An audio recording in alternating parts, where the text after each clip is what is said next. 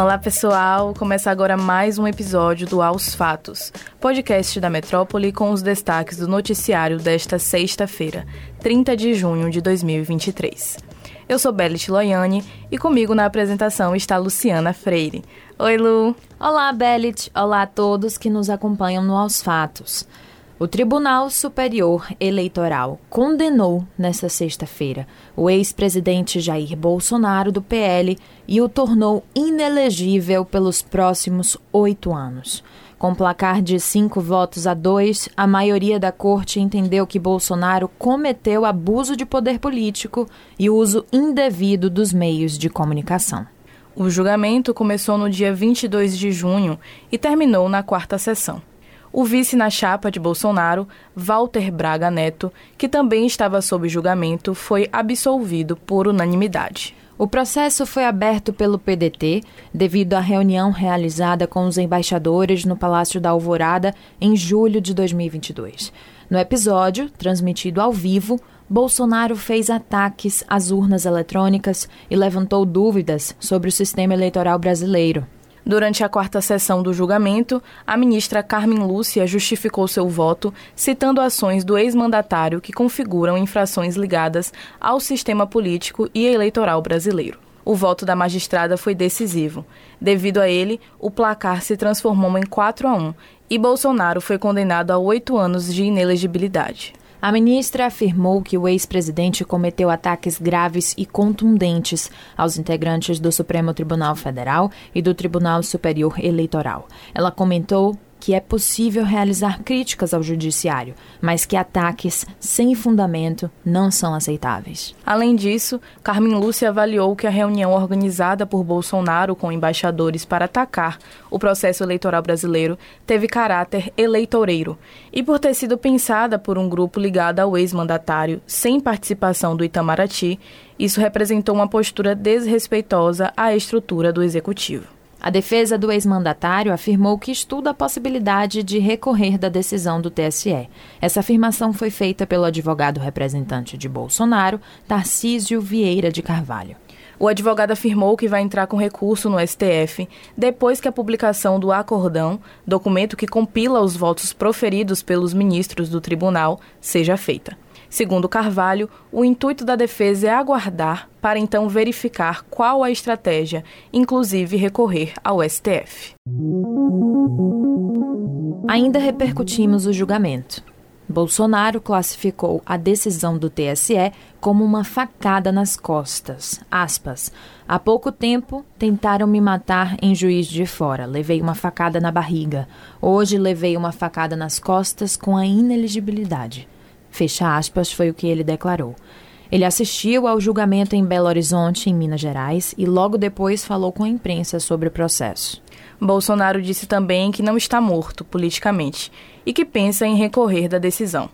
Para o ex-presidente, o presidente Lula vai agora entrar em campo para ganhar quase que por WO em 2023.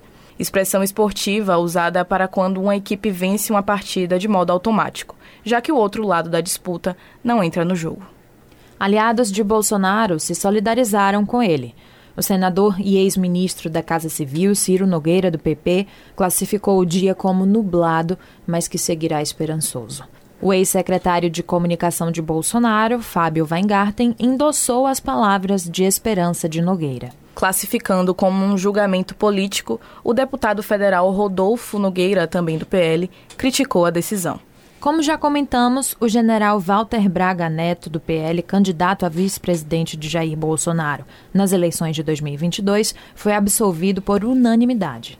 Braga Neto se posicionou através das redes sociais e demonstrou apoio e lealdade a Bolsonaro, além de declarar que o julgamento retira a prerrogativa dos brasileiros de escolher democraticamente seu representante. Considerado um dos jornais de maior relevância do mundo, o The New York Times comentou o julgamento.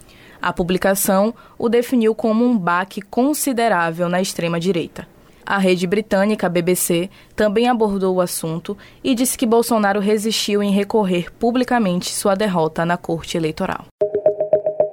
De olho na Rádio Metrópole, durante o programa Três Pontos desta sexta-feira, o jornalista Bob Fernandes afirmou que, para ele, os atos antidemocráticos do dia 8 de janeiro não foram derivados da obra do acaso e que tiveram apoio silencioso por parte das Forças Armadas, que não tem sido punido com veemência pelo governo do presidente Lula.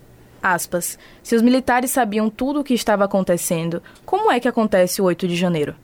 Obviamente com o conhecimento deles. Me parece que há um temor por parte do governo em dominar a responsabilidade militar nisso tudo, disse Bob Fernandes. O jornalista afirmou também que a postura não tão incisiva do Planalto é compreensível, já que existem várias questões que também precisam de atenção para refundar um país. No entanto, para Bob, isso não anula o ponto de que a inteligência militar tinha como objetivo manter prerrogativas de poder, não necessariamente dar o golpe. Ainda durante o programa Três Pontos, o jornalista Jânio de Freitas comentou o julgamento do Tribunal Superior Eleitoral que tornou o ex-presidente Jair Bolsonaro inelegível por oito anos. Jânio afirmou que, mais do que uma decisão jurídica, a decisão é uma operação de higiene. Para o jornalista, o discurso do ministro Raul Araújo, que votou pela absolvição de Bolsonaro, foi deplorável. Aspas, nem ao menos sabia do que estava em julgamento a ponto de começar a tratar de questões e acusações do Bolsonaro que nada tinham a ver com o que estava sendo julgado. Fecha aspas, foi o que ele disse. Você pode conferir o Três Pontos no YouTube do portal Metro 1. Como já dito anteriormente aqui no Aos Fatos, o presidente Lula do PT tem viagem marcada a Salvador para participar dos festejos do 2 de julho neste domingo. No entanto, nesta sexta-feira foi anunciado que o presidente não vai acompanhar o cortejo cívico do Largo da Lapinha até o centro histórico. A informação foi confirmada ao Metro 1 pelo senador Jacques Wagner, do PT.